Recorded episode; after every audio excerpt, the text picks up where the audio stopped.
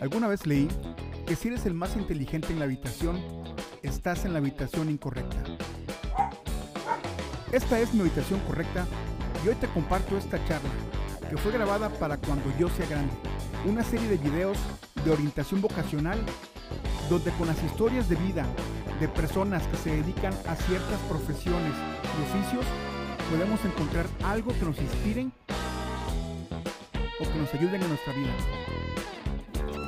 Hola, yo soy Adriana Williams, soy actriz cuando yo sea grande.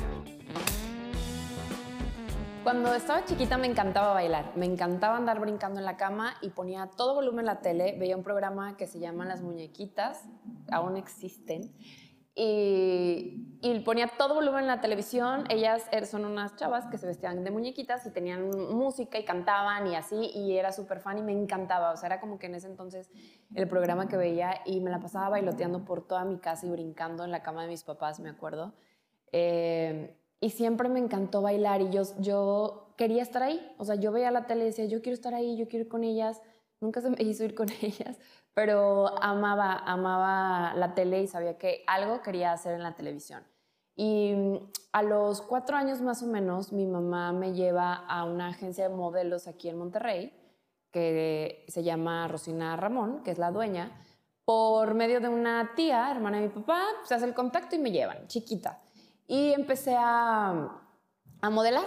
Empecé a modelar trajes de baño, a hacer catálogos, Em, desfiles, eh, pasarelas, literal, o sea, era una niña y hacía pasarelas para tiendas departamentales, hacía fotografías para, para tiendas, em, comerciales, eh, obviamente pues fui creciendo, ¿no? Pero, pero hacía comerciales, me acuerdo mucho que, que hice un comercial para la casa del TEC, que es la casa, la rifa, que ya no sé si exista todavía, creo que ya no.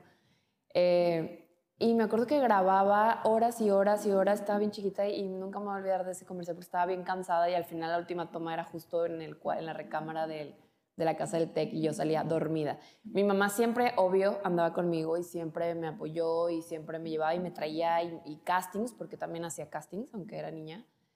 Y siempre estuve metida en eso, a, la par de, de la escuela, obviamente. Y la verdad es que me iba muy bien en la escuela, me gustaba estudiar. Y ahí tomaba clases de baile, eh, era la típica niña que siempre estaba en todos los festivales de baile, siempre bailaba, se me daba bailar bastante bien.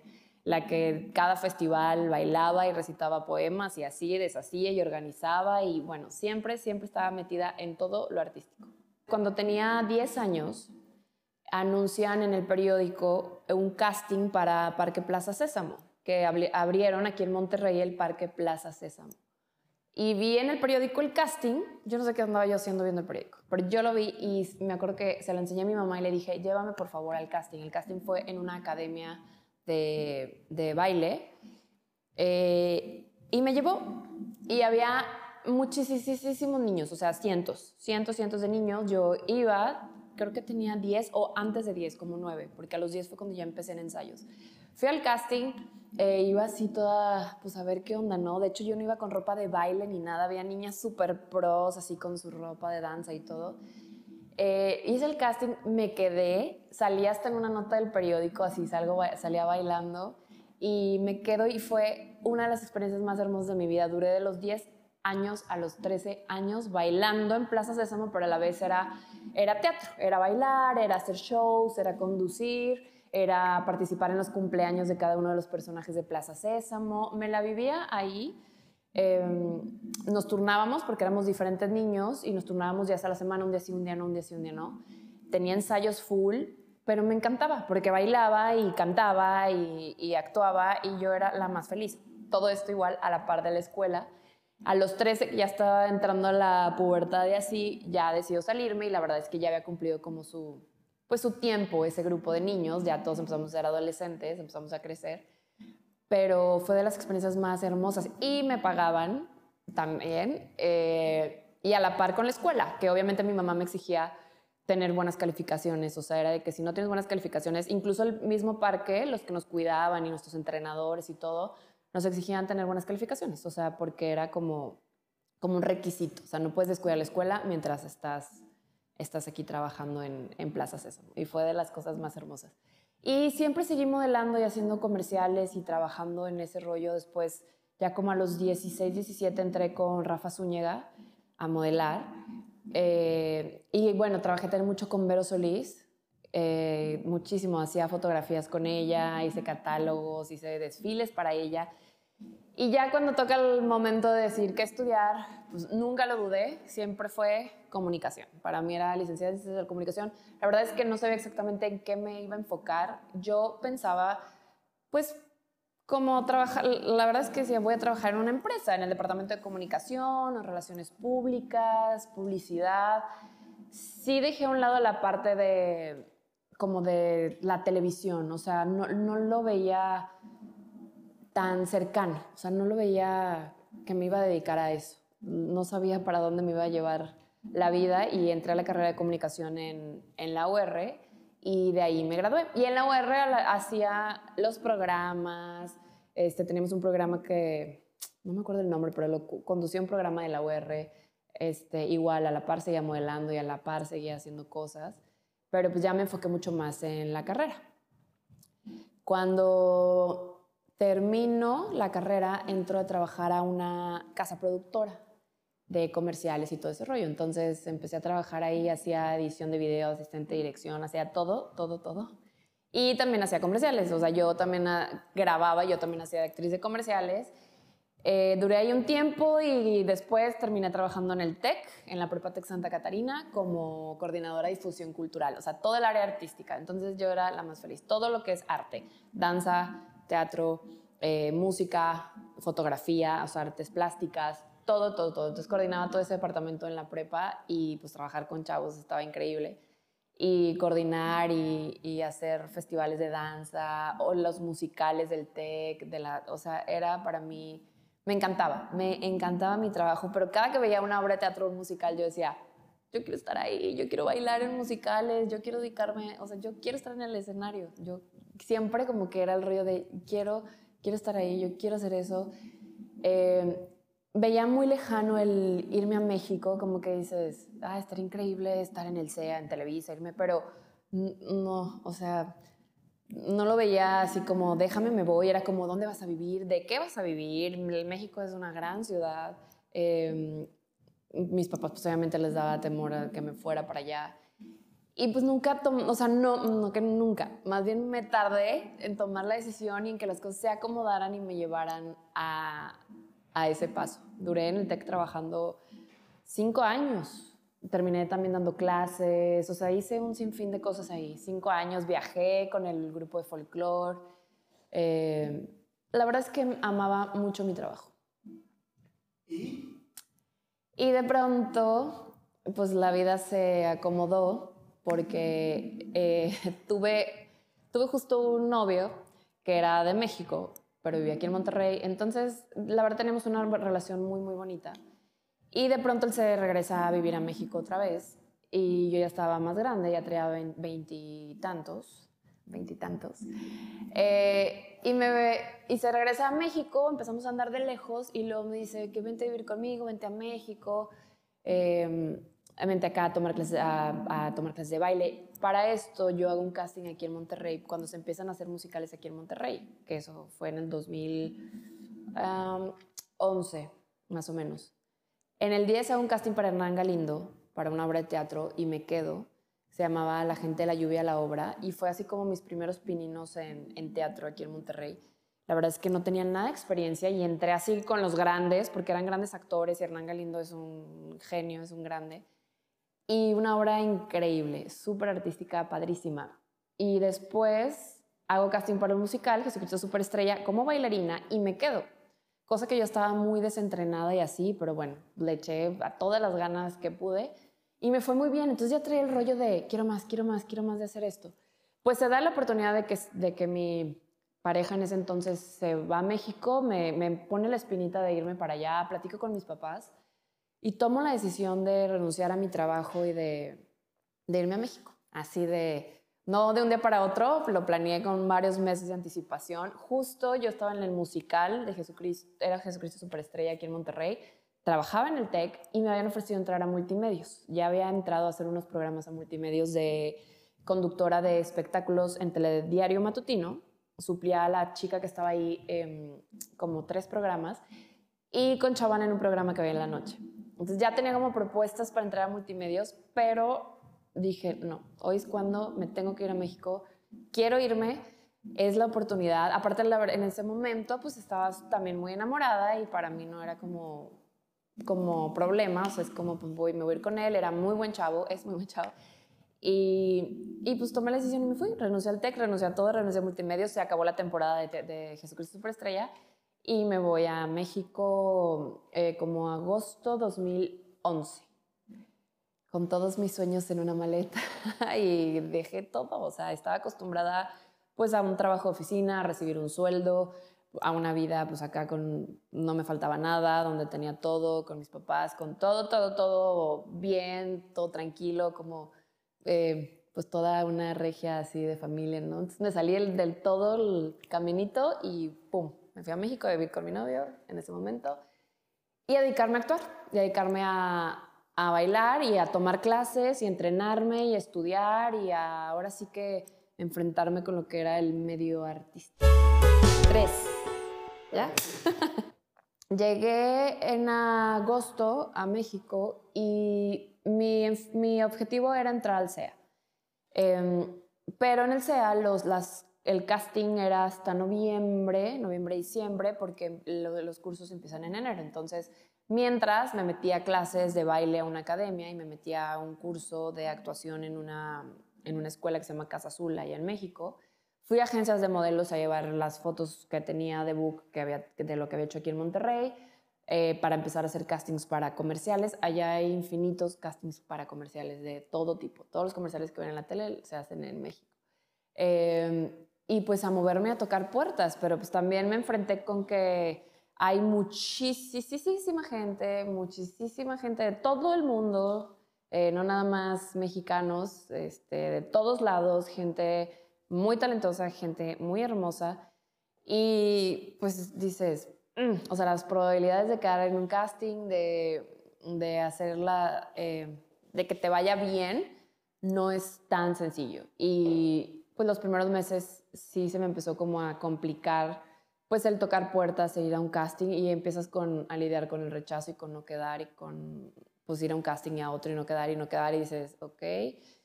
Y te vas dando cuenta que pues así es, que no eres tú, que así es.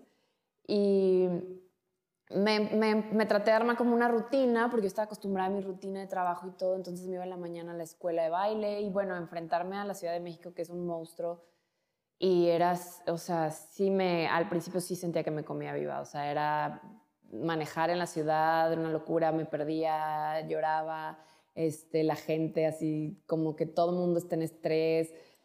Sí fueron unos meses bastante complicados al principio. Y hago el casting para el SEA, eh, yo muy segura, es, pues obviamente como todos vas con toda la fe del mundo de que te vas a quedar, ¿no? No, no pienso otra cosa más, me voy a quedar, me voy a quedar, me voy a quedar.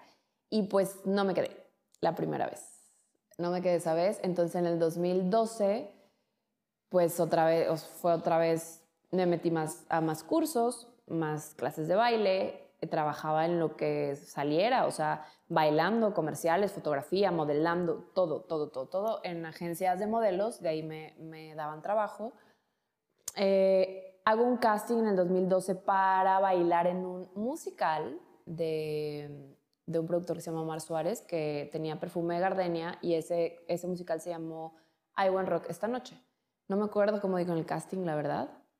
Fui a hacer el casting, me quedo en el casting y bueno, empezó con ensayos y empiezo, ese fue mi primer musical en México, o sea, para mí era como, wow, o sea, estaba cumpliendo mi sueño de lo que yo veía en la prepa, a mis niños de prepa haciendo musicales y yo decía, yo quiero estar ahí, yo bueno, ahí estaba, ya, era bailarina en un musical. Eh, y pues me súper esforcé y entrenaba cañón porque los bailarines allá están cañones, o sea, están súper entrenados, son unos pros. Y, y, bueno, pues me dediqué, hice ese musical, Hay Buen Rock esta noche. Después, gracias a que estuve en ese, eh, Perfume Garden iba a tener una gira para Estados Unidos, para Los Ángeles y Nueva York. Y había unas chicas que no tenían visa, que no podían ir, que eran extranjeras Y entro yo, me meten a Perfume de Gardenia, ensayo así en un segundo y me llevan a Los Ángeles a presentarme en el Nokia y a San José, California y a San Diego. Y Perfume de Gardenia es un monstruo de obra, o sea, sí temblaba, porque mi primer, o, sea, mi primer presentación, mi ensayo general fue ya en una función en Estados Unidos, entonces yo así. Pero bueno, gracias pues, todo bien. Y fue una experiencia increíble, o sea, un viaje increíble, una producción maravillosa, la otra obra ya había terminado, entonces fue mi segundo musical. Entonces en el 2012 la verdad es que hice musicales, hice fotografía, hice publicidad, hice todo, todo. A la par trataba de tomar clases en lo que podía, porque pues tomar clases implica pagar y también pues, eh, o sea, la verdad es que económicamente estaba en la raya también entre que pues ganaba para unas cosas y pagaba otras y y la vida en México es mucho más cara y ya no tenía un sueldo fijo, entonces me estaba enfrentando con todo eso. En noviembre, noviembre de 2012, hago casting para el SEA otra vez y pues la verdad es que iba igual con toda la fe esperanza, pero un poquito menos porque ya había tenido un rechazo, entonces ya nos, todo podía pasar. Y sí me quedo, o sea, fue así como, ah, era uno de mis sueños en la vida, o sea, era como, check, voy a entrar al CEA, voy a entrar a Televisa, soy la más feliz del mundo. Y entró a estudiar todo el 2013. Entró a un grupo, que es un grupo que es, intensivo durante un año, vas de 9 de la mañana a 9 de la noche, todos los días, lunes a viernes. No puedes hacer absolutamente nada más más que dedicarte al CEA. Eh, y aparte yo vivía bastante lejos, o sea, en la mañana hacía, bueno, en la mañana, en la noche, hacía horas para llegar, o sea, me tenía que levantar 6 de la mañana o 5.40, yo no me acuerdo porque aparte nos exigen eh, ir al gimnasio, entonces o era o vas en la mañana o vas saliendo a las 9 de la noche, entonces era un rollo, pero yo era la más feliz, o sea, disfruté estar en el SEA muchísimo, me encantó, lo disfruté, jamás lo sufrí, jamás me quejé, para mí era lo máximo. Eh, fue, en cuanto a que no podía trabajar, pues fue complicado porque pues, se me empezaron a acabar mis ahorros, le tenía que pedir ayuda a mis papás porque pues, no podía hacer nada más que estudiar este, o poquito trabajo que podía hacer los fines de semana.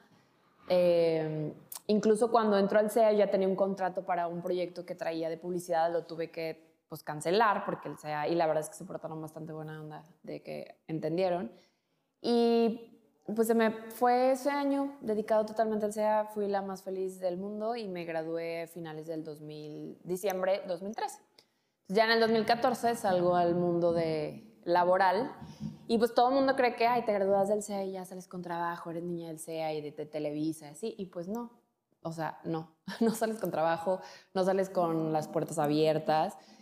Sí, un poco más que la gente externa, pero no es como garantizado ni seguro. Eh, tuve la fortuna de que me dieran exclusividad durante dos años. Cuando me gradué fui exclusiva de Televisa, entonces tenía un sueldo de exclusiva tuve trabajo al principio, pero no tanto. O sea, la verdad es que era igual, era tocar puertas, tocar puertas, ir a buscar a los, a los eh, directores de casting, ir a buscar a los productores, eh, ir a llevar tus fotos. O sea, estaba, y también éramos 80 mil personas y mil personas hermosas y guapísimas y talentosas. Y fue otro de, uh, de estilo de flojo y de enfrentarte con el rechazo una y otra y otra y otra y otra vez. O sea, fue, fue y es todavía, eh, pues bastante complicado. Y, y, bueno, pues en el 2014 empecé a trabajar, incluso empecé a hacer, empecé con Rosa de Guadalupe, eh, personajes chiquitos de novelas, eh, me aventé otro musical, entré al musical de José José como bailarina otra vez. Y divino, me la pasé increíble, nos fuimos de gira, estuve en temporada con José José. Eh, igual, seguía trabajando de todo, o sea, de bailarina, de modelo y de actriz, de todo lo que cayera, porque pues, necesitaba lana y en lo que iba como mi carrera agarrando medio forma, ¿no? Y me daba a conocer y los, y los productores me conocían para darme trabajo y, y, así empecé mi inicio a dedicarme a ser actriz. Em, dentro de Televisa hay distintas producciones, cada novela tiene su propia producción, es como si fuera cada una una compañía. El productor eh, Nicandro Díaz, el productor Emilio La Rosa, el productor fulano de tal, ¿no? Entonces cada uno tiene sus novelas y sus producciones. Y debajo de ellos, pues hay todo un equipo y hay un director de, de casting, que es el primer filtro al que tú vas y te le presentas y le llevas tu currículum y tus fotografías, tu book. Em, entonces tienes que ir a, a tocar puertas, o sea, literal, ir a la oficina a presentarte y a llevar tu, así, poner tu carita, llevar tu foto y tu currículum y así como me acabo de graduar del CEA, soy tal, eh, y a ver si te sirvo para algún cast, y así, y en todas las producciones, Rosa de Guadalupe, como dice el dicho, eh, toda una de las, cada una de las novelas, todos, todos, todos es ir con, con cada persona, cada jefe de reparto, para que te puedan considerar para un casting y de ahí a ver si eres la afortunada porque les llegan millones de fotografías, o sea, millones, millones, millones de personas pidiendo trabajo, pidiendo una oportunidad, un casting. Entonces, pues de, ahí tienes que ir y la verdad es que una de las primeras cosas que tienes que hacer con T2 es eso, o sea, es y hacerte presente y hacerte presente porque hay gente que, hay unos que la verdad es que ni te pelan, es como, ah, te ven, un, se levantan la mirada un segundo, la agarran y que, ah, sí, sí, yo te hablo, y no te pelan. Y hay otros que sí, o otras, porque son eh, hombres, mujeres, que pues ya les puedes llamar un poquito la atención y te dedican tres minutos, como, ah, ok, este, de qué generación eres, no sé qué, qué has hecho, qué hiciste, bla, bla, platícame de ah, ok, y, y pues ya, igual, ¿no? Ahí está tu foto y, ya, si se les traspapela por ahí, pues ya valió. O sea, tienes que ir varias veces constantemente hasta que pues, consigas un casting o te puedan voltear a ver para, para llamarte para un personaje. Eh, mi primer, primer trabajo fue Una Rosa de Guadalupe y el director había sido mi maestro de, teatro en el CEA. Entonces, como ya me conocía y me conocía cómo actuaba y todo, él termina de dar clases en CEA y en ese año empieza a dirigir. Él dirige novelas y, de todo, ¿no? Y me habla para ser un personaje para La Rosa. Este, y, uy, o sea, uf, nervios, hasta hoy en día siento nervios. Bueno, en ese momento, aparte él era un maestro, es un maestro súper, súper estricto, muy.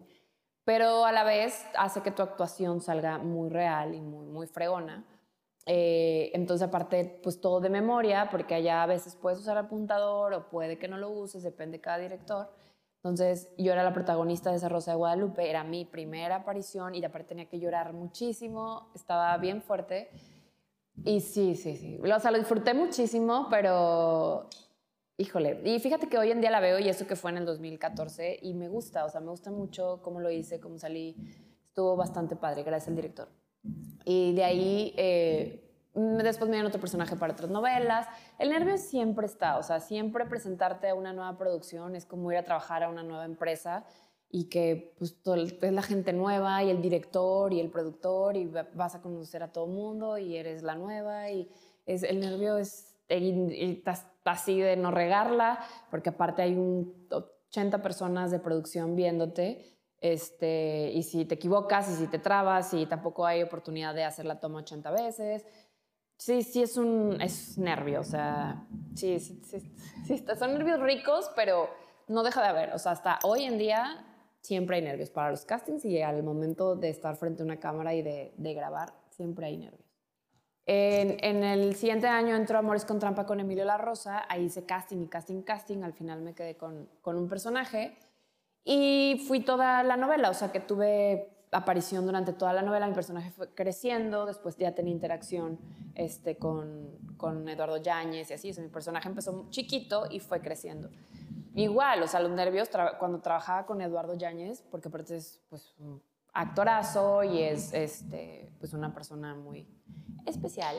Em, yo así temblaba de nervios de no regarla y la verdad es que siempre fue muy bien. Es, y, y, bueno, para mí era una oportunidad. Ah, y también con Itati, igual. O sea, yo trabajaba con Itati me tocaba diálogos con ella y eran de mis primeras novelas y también yo temblaba, ¿no? Pero excelentes personas y compañeros. Te topas pues, con de, todo, ¿no? Siempre, la verdad es que siempre he tratado de ser como hacer mi trabajo lo mejor que se pueda, no equivocarme, este, que mi actuación esté bien y ser buena compañera y respetuosa y respetar el trabajo de los demás, porque pues a la vez si tú has estudiada, estudiada de tus diálogos y no la riegas y todo sale bien, pues es también respetar a los demás, a los que están en cámara y a tus compañeros, actores y a, todo, a todo el crew. Em, de ahí en adelante, pues bueno, se vinieron ya un sinfín, gracias a Dios. Digo, también con espacios, también con tiempos muertos de no tener trabajo, pero más personajes en otras novelas, eh, entré a un camino hacia el destino, trabajé justo con Arturo Carmona, que pues paisa y amigo de aquí en Monterrey, y la verdad es que padrísimo. Y igual entré, empecé a hacer como dice el dicho también, porque ahí me tardé como dos años en que me llamaran para hacer este, un capítulo de como dice el dicho y después ya seguía haciendo constantemente. Y más novelas, teatro, empecé con teatro en corto, microteatro, que era el primero que estaba allá, entró a, mi, entró a microteatro, mi primera experiencia con eso, pues que es que tienes a las personas aquí y era una obra bastante fuerte de llorar, de gritos y así, y que hacerla eh, seis veces seguidas, cada 15 minutos, era desgastante, pero bueno, me encanta, así, nos encanta este, la sufridera de los actores. Estamos locos. Y, y padrísimo, lo disfruté mucho, mucho, mucho. Hice otro musical que se llamó Rumba y Pasión con Maribel Guardia, estaba el señor Benibarra, estaba Almacero, bueno, un sinfín de, actores. Eh, también como bailarina, pero ahí me dieron la oportunidad de, hacer, de tener una escena con, con diálogos con el hijo de Maribel Guardia, con Julián Figueroa. Eh, y también una experiencia padrísima. Yo amo los, amo los musicales y amo bailar. O sea, amo, he amado estar, estar en esos. La verdad es que lo tuve que dejar un poco a un lado, como lo de ser bailarina, para sí enfocarme realmente a actuar y, y ser actriz. Pero bueno, en su momento y, muchísimas veces más hice cosas de bailarina porque necesitaba el trabajo, necesitaba ganar dinero y la verdad es que lo gozo muchísimo. Eh, y bueno, en, en, ese tiempo como tenía exclusividad con Televisa, pues solamente podía trabajar con Televisa, o sea, no podía hacer nada fuera hasta que ya quitan, me quitan la exclusividad y ya podía hacer cosas por fuera, entrar a otras televisoras. Trabajé en Azteca en la serie de, se llamaba Tres Familias, que era comedia. Y ahí me llamó mucho la atención porque me hablaron directamente para darme el personaje, no me hicieron casting. A veces así sucede, a veces estás en casting, a veces ven tu perfil y, dicen va para este. Y el, el personaje era una chava de barrio, barrio, barrio, y la verdad es que nunca pensé, porque nunca me daban ese tipo de perfil, siempre me dan la niña fresa, de, rica o así. Y era comedia, entonces estaba divertidísimo y me vestían así súper descombinada, toda mal, un fleco así, aparte tenía que hablar acá y como de barrio así, de, sí, como de barrio. Pero estaba bien divertido y la verdad es que fue como un reto para mí actualmente y la comedia no es nada fácil. Se me hace más fácil llorar que hacer comedia o sea, para que la comedia salga auténtica. Eh, y fue muy divertido y eso fue con TV Azteca. Después TV Azteca deja de hacer otra vez novelas y producciones. Y igual regresó a Televisa, o sea, ya no había bronca de vetos, porque antes existían los vetos, no podías trabajar en TV Azteca, no sé qué, ahorita ya están campechaneados los actores, hay miles de actores de Azteca en Televisa. Eh, y regresó a Televisa. Sigo haciendo más eh, La doble vida Estela, sigo haciendo personajes en, en más novelas. Eh, y pues bueno, así ha sido. No, nunca paras de, de tocar puertas, o sea, eso no se acaba. Sobre todo ahorita ya hay muchas más oportunidades porque hay plataformas como Netflix, Amazon, Fox, HBO, eh, o sea, hay muchas, muchas plataformas aparte, o sea, hay un mundo afuera de Televisa, que la verdad es que yo amo la empresa porque ahí estudié y, y, y el estudio en el SEA es gratis, es becado, entonces no pago un peso eh, fue la mejor educación, las oportunidades que me dieron, todo, yo amo Televisa.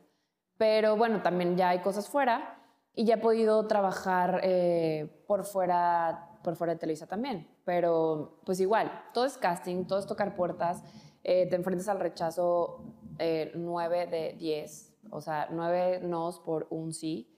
Y pues es al principio, cuando empiezas como a conocer la carrera, sí es lidiar con eso. Y pues te dan el autoestima y tienes que aprender a que no eres tú, que no es que estés fallando tú, no es que estés, porque pues te dices estoy fea, estoy, eh, no doy el perfil, no, estoy actuando mal, o sea, ¿qué estoy haciendo mal? ¿no? Te, te empieza a dar mucho en el ego y en el autoestima y te frustras.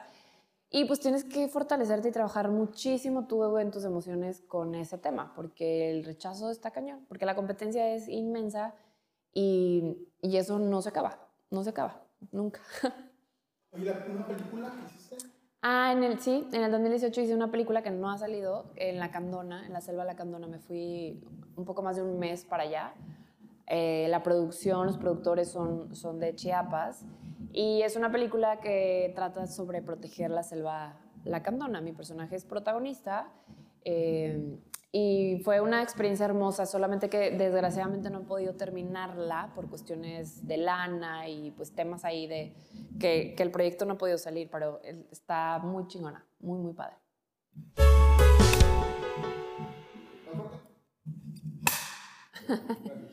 Retos, pues lidiar con la frustración, lidiar con el rechazo, eh, como fortalecerme yo mucho, mucho eh, emocionalmente y nunca dejar de prepararme, eh, siempre estar estudiando, también siempre, pues desgraciadamente es, un, es una carrera donde vives de tu físico, o sea, al menos yo, mis personajes, mi, vivo de mi físico y me tengo que estar cuidando todo el tiempo, digo, ya lo hago como una rutina, un hábito, pero bueno, pues es cuidarte, es ejercicios, comer bien, porque puedes aflojarle y luego, literal, de un día a otro te hablan y, Adriana, puedes entrar mañana a ser tal personaje y va en bikini, ¿eh? Y es como, ay, vengo de Navidad y de tragar pavo y tortas y tal. Entonces, es, un, es una carrera que vives de, de, tu físico, es una carrera que eh, lidias mucho con, pues con, con, que la gente te rechaza, con egos de muchas personas,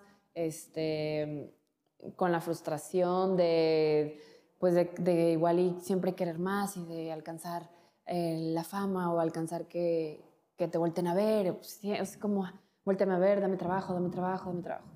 Que eso es uno de los más grandes retos, como estar muy fortalecida tú para que no te tumbe, para siempre tener la cabeza en alto y, seguir, o sea, y no, no desistir. Pues ha sido un, un proceso, o sea, antes sí era como pues, tristeza y lloraba y frustración y, ay, o sea, porque aparte pues empiezan a haber temas, o sea, ya, ya no nada más es eso, es como empiezas a batallar económicamente y te empiezas, te la empiezas a ver negras y dices, ¿cómo le hago, cómo le hago, no?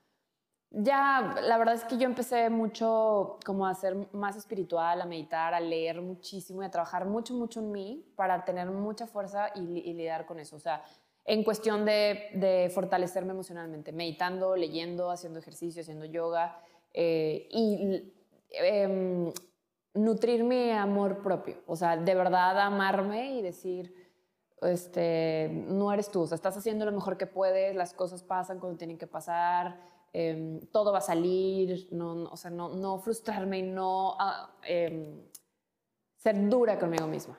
¿Qué, qué, lectura te ayudó mucho Em, un autor que se llama Wayne Dyer, que tiene pues muchísimos libros, y Luis Hay, otra que se llama Esther Hicks, todos son autores de autoayuda y espiritualidad. Eh, ellos, digo muchos más, ¿no? Pero bueno, empecé con ellos eh, a trabajar mucho en mí misma y, y, eso me ayudó, me ayudaron bastante en que yo puedo crear mi realidad, de no estar pensando cosas tóxicas, de no estar pensando en no me ver bien, no me van a escoger, no voy a quedar, o sea, al contrario, más bien siempre pensar en lo que sí, en vibrar bonito, en, en atraer las cosas, las cosas padres para que las cosas sucedan así. En la carrera de, actuación, una maestra nos decía desde el inicio así, porque súper ruda nos decía, de ustedes el 1% va a triunfar, así todo. Por. Y, y, nos decía que tenemos que tener piel de elefante. O sea, desde el día uno era como piel de elefante en ese momento, para que nada te hiciera daño, para que pues, así estuvieras dura, dura, dura y nada te traspasara. Y en ese momento no lo entiendes, porque pues la verdad es que estás en el CEA, te sientes protegido, estás estudiando y pues padre, Televisa, todavía no te enfrentas con pues, el, salir al mundo laboral. Y ese, ese consejo nunca se me olvida. O sea, eso de piel de elefante, siempre. ¿Has tenido dudas de tu talento o tu habilidad para hacer actriz? Sí, claro, mil veces. De mi talento y mi habilidad para ser actriz y de mi talento y mi habilidad cuando he bailado también. O sea, cada que me presento en un casting, dudo mucho. Digo, obvio trato de no hacerlo y, trabajo en eso, pero sí, sí, sí, sí. O sea, es como, híjole, no, no soy tan buena, no me va a salir bien. Em, sí, sí las he tenido muchas veces. ¿Cómo es para superar duda? Pues agarrando valor y así de, de si puedo, eres una fregona, o sea, te va, lo vas a hacer bien, te va a salir Mil veces me ha pasado. O sea, incluso en castings que me ha tocado cantar, que cantaras es de las cosas que más nervio me dan porque no, no soy cantante. O sea, tiemblo, así, me tiembla la voz. Y, y pues igual, es como, haz lo que sabes hacer. O sea, no es mi habilidad, mi habilidad es ser actriz, este, pero pues si lo tienes que hacer, pues haz lo, lo que tengas que hacer. O sea, punto. He ido a castings así con todas las inseguridades del mundo y me he quedado. Entonces, va a ser lo que tenga que ser. Nunca me siento al 100%, o sea, cuando yo me veo en la tele, es, te lo juro que es como si viera una película de terror, o sea, me veo todo lo malo, digo, está mal, pero todo, tanto actoralmente como físicamente, o sea, cosas que nadie se fija, que a lo mejor alguien va a ver y, ay, qué padre, qué bueno. O sea, yo es así de, ¿por qué hice eso? ¿Por qué no? No, ah, o sea, no. ¿Alguna vez dudaste que pudieras vivir de la actuación? Pues sí, muchas veces. Cuando hay lapsos que, que te quedas sin trabajo porque se acaba un proyecto y es volver a hacer un casting, volver a tocar puertas. Entonces, pues empiezas a trabajar de tus ahorros, te haces muy cuidadoso también de guardar el dinero y no despilfarrar porque de pronto sí te falta. Em, antes, antes sí lo pensaba. Hoy en día no. Creo que se puede vivir perfecto. Eh, siempre hay trabajo, siempre hay manera de encontrarlo, siempre hay donde, siempre hay donde puedes hacer cosas. ¿Inseguridades que tengas? Eh, pues sí, pues es que soy muy, muy perfeccionista conmigo misma y sí soy muy dura. Y pues sí, sí, de pronto sí me ganan mis inseguridades, todo, tanto físicas como emocionales. O sea, aunque sea actriz, yo de pronto también soy un poco tímida. O sea, cuando estoy con gente que no conozco o, o en un círculo nuevo, como te digo, que cada que vas a una producción a trabajar, soy tímida. O sea, me da nervios y, me da inseguridad. O sea, es como, no soy de, ah, ya llegué, uy, soy yo. No, o sea, soy así como reservada, callada, este y pues insegura, o sea, sí, sí tengo mis inseguridades, que también he aprendido a vivir con eso y, y a, ya quererlas, ¿no? De, bueno, eres tímida y callada, pues sí, no tienes por qué llegar y ser acá, no, no soy así. Este, pero hay, que trabajar, les digo, tampoco puedes vivir insegura en la vida, ¿no? Y menos en, en, este trabajo. Tienes que ir muy segura de lo que quieres hacer, porque si te topas con gente, pues, mala, que la hay, eh, te hacen pedazos. Entonces sí tienes que ser fuerte en ese sentido. Eh, creo que la suerte definitivamente existe, pero tiene mucho que ver con lo que tú estás vibrando, tiene que ver con lo que tienes adentro y con lo que, con lo que creas en tu mente y que la vibración que hay entre tu corazón y tu mente y es lo que reflejas. O sea, sí, puede haber mucha gente que tiene mucha suerte, pero definitivamente son personas que están vibrando de una manera positiva y de una manera padre que atraen esa suerte. Eso es lo que pienso. Y respecto a decretar, bueno, claro que creo que los decretos, en que se puede decretar, claro que existen y va de lo mismo, va de lo que crees, creas. Y, soy así súper ferviente creyente de, de, que tú creas tu realidad y que tus palabras se convierten en realidad y tus pensamientos se convierten en tu realidad. O sea, todo viene de adentro hacia afuera. Hay, hay muchos autores que hablan de lo que estás viendo en tu realidad es un reflejo de lo que tienes adentro, tal cual. No es, nada, es, un poco complejo entender, pero es muy cierto.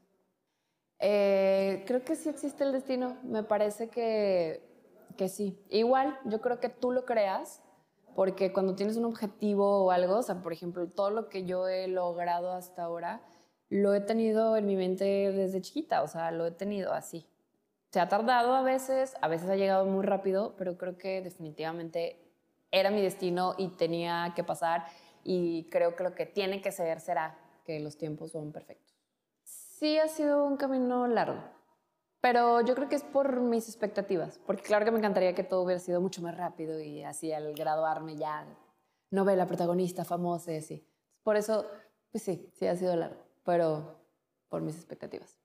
Para ser actriz tienes que eh, dejarte sentir, ser, ser vulnerable poder ser vulnerable, no temer a mostrarte como eres, a, a, llorar, a ser gracioso. O sea, la verdad es que dejarte ser y, ser muy vulnerable, no tener pena de, de poderte convertir en, en un personaje y tomar la piel de otro personaje. ¿Cómo puede alguien aprender a actuar? Estudiando. estudiando, estudiando mucho. Luego la, este, creo que desvalorizan esta carrera creen que es sencillo y no. O sea, sí tienes que estudiar, tienes que leer mucho. Y también una cosa es estudiar y otra cosa enfrentarte a la cámara, o sea, y enfrentarte a estar con un equipo de, de 30 personas en producción mientras te montan una escena y, estudiar y memorizar unos diálogos más, más que tengas que llorar, más que mientras está la presión, o sea, no, no, no es nada fácil. ¿Qué consejo le darías a alguien que quiere dedicarse a la actuación? Que piel de elefante, piel de elefante, pues que uy, es, un es una carrera súper divertida, o sea, la verdad es que mi trabajo es diversión, a mí me pagan por hacer lo que amo y me divierto. Eh, entonces, que tienes que aprender a lidiar con la frustración, que, que hay que estudiar, que hay que ser muy disciplinado, pero es una carrera que te llena de, de frutos y de bendiciones y que, que es hermosa, o sea, que, que, lo hagan, que vayan con todo. Creo que piensan, justo como te decía, que es algo súper sencillo, que todo es pose, que nada más vas y te paras y que la vida de los actores eh, todos son así lo que ven en la farándula o esas cosas, que todo es bonito, que todo es diversión, que ganas muchísimo dinero, que no sufres, que todo es así. Y no, no, no, eh, eh, no es fácil. Em, tienes que lidiar con egos, con gente complicada, eh, tienes que estudiar muchísimo, tienes que lidiar con el rechazo, tienes que lidiar pues con, vives de tu físico, entonces tienes, que cuidarte y tienes que cuidar tu autoestima y pues Sí, expectativa, creen que todo es glamour y hermosura y realidad es que no es así. Alguien puede encontrar su vocación pues yendo a fondo de lo que les apasiona. O sea, buscar tu pasión y, ve por ella y trabájala y estudiala y ámala y apasionate más en eso y, conviértela, que, que fregón que todos trabajáramos en lo que nos apasiona. O sea, eh, que, tu vocación sea lo que, lo que te apasione y que eso te lleve a ganar dinero y que, y que de eso vivas. Un gran aprendizaje es que, o sea, al principio que llegué a México me frustraba mucho y, y la verdad de pronto sí me deprimía y, y, lloraba y creía que no lo iba a lograr y que todo era difícil y que era complicado y que... Y, y aprendí que cambiando el chip, o sea, que realmente siempre vibrando padre y, decretando y agradeciendo. Aprendí sobre la gratitud, que siempre agradecer atrae más cosas buenas. Agradecer lo que tienes, agradecer lo bueno y lo malo. Agradecer si quedaste en el casting, si no quedaste, si por el trabajo, si el personaje chiquito, gracias. O sea, anteriormente hubiera dicho, no, es que el personaje está chiquito, son dos capítulos, no, bye, no, o sea, si el personaje es chiquito, gracias, si el personaje es grande, gracias, y el K, todo, todo, todo, todo agradecer. O sea, cambié mucho esa vibración que, que me, la, me la topé cuando viví en México. Porque en Monterrey como que pues todo fluía padre y pues tenía la vida solucionada y todo tranquilo y como mi zona de confort. Cuando me fui allá, todo así de cabeza. O sea, fue así como... Entonces me topé con muchas emociones que, que no conocía. Entonces sí, un aprendizaje es que siempre estar agradecida por absolutamente todo. ¿Qué libros tenemos que leer? Eh, el poder de la hora de Edgar Tolle, eh, de Rhonda Rhyme, eh, El secreto, el de la magia. El de la magia es así como de cabecera. De hecho, se lo acabo de pedir a mis papás ahora para Navidad. Llegó incompleto, llegó mal. Pero es un, es un libro que habla sobre el agradecimiento y es un, es un capítulo por día, entonces está bastante eh, digerible y sencillo para personas que apenas están como, o que no les gusta tanto leer así, y te ponen actividad por día. Entonces, ese libro se me hace como de cabecera de todos los días agradecer. O sea, dicen que, que, tu mente inmediatamente, aunque agradezcas, aunque no lo sientas, pero si siempre estás con el gracias de que, ah, gracias por mi comida, gracias por que encontré estacionamiento, o sea, la mente automáticamente cambia la vibración y se la cree. O sea, Dicen, háblale a tu mente de... La, mente cree todo, háblale de amor, háblale de abundancia, este, todo ese tipo de libros. El libro de Un curso de milagros también es maravilloso. De Wayne Dyer, todos. Eh, muchas vidas, muchos maestros. No me acuerdo del autor. Muchas gracias, Adriana. Muchas gracias. Gracias por tu atención a este episodio. Te deseo un excelente día.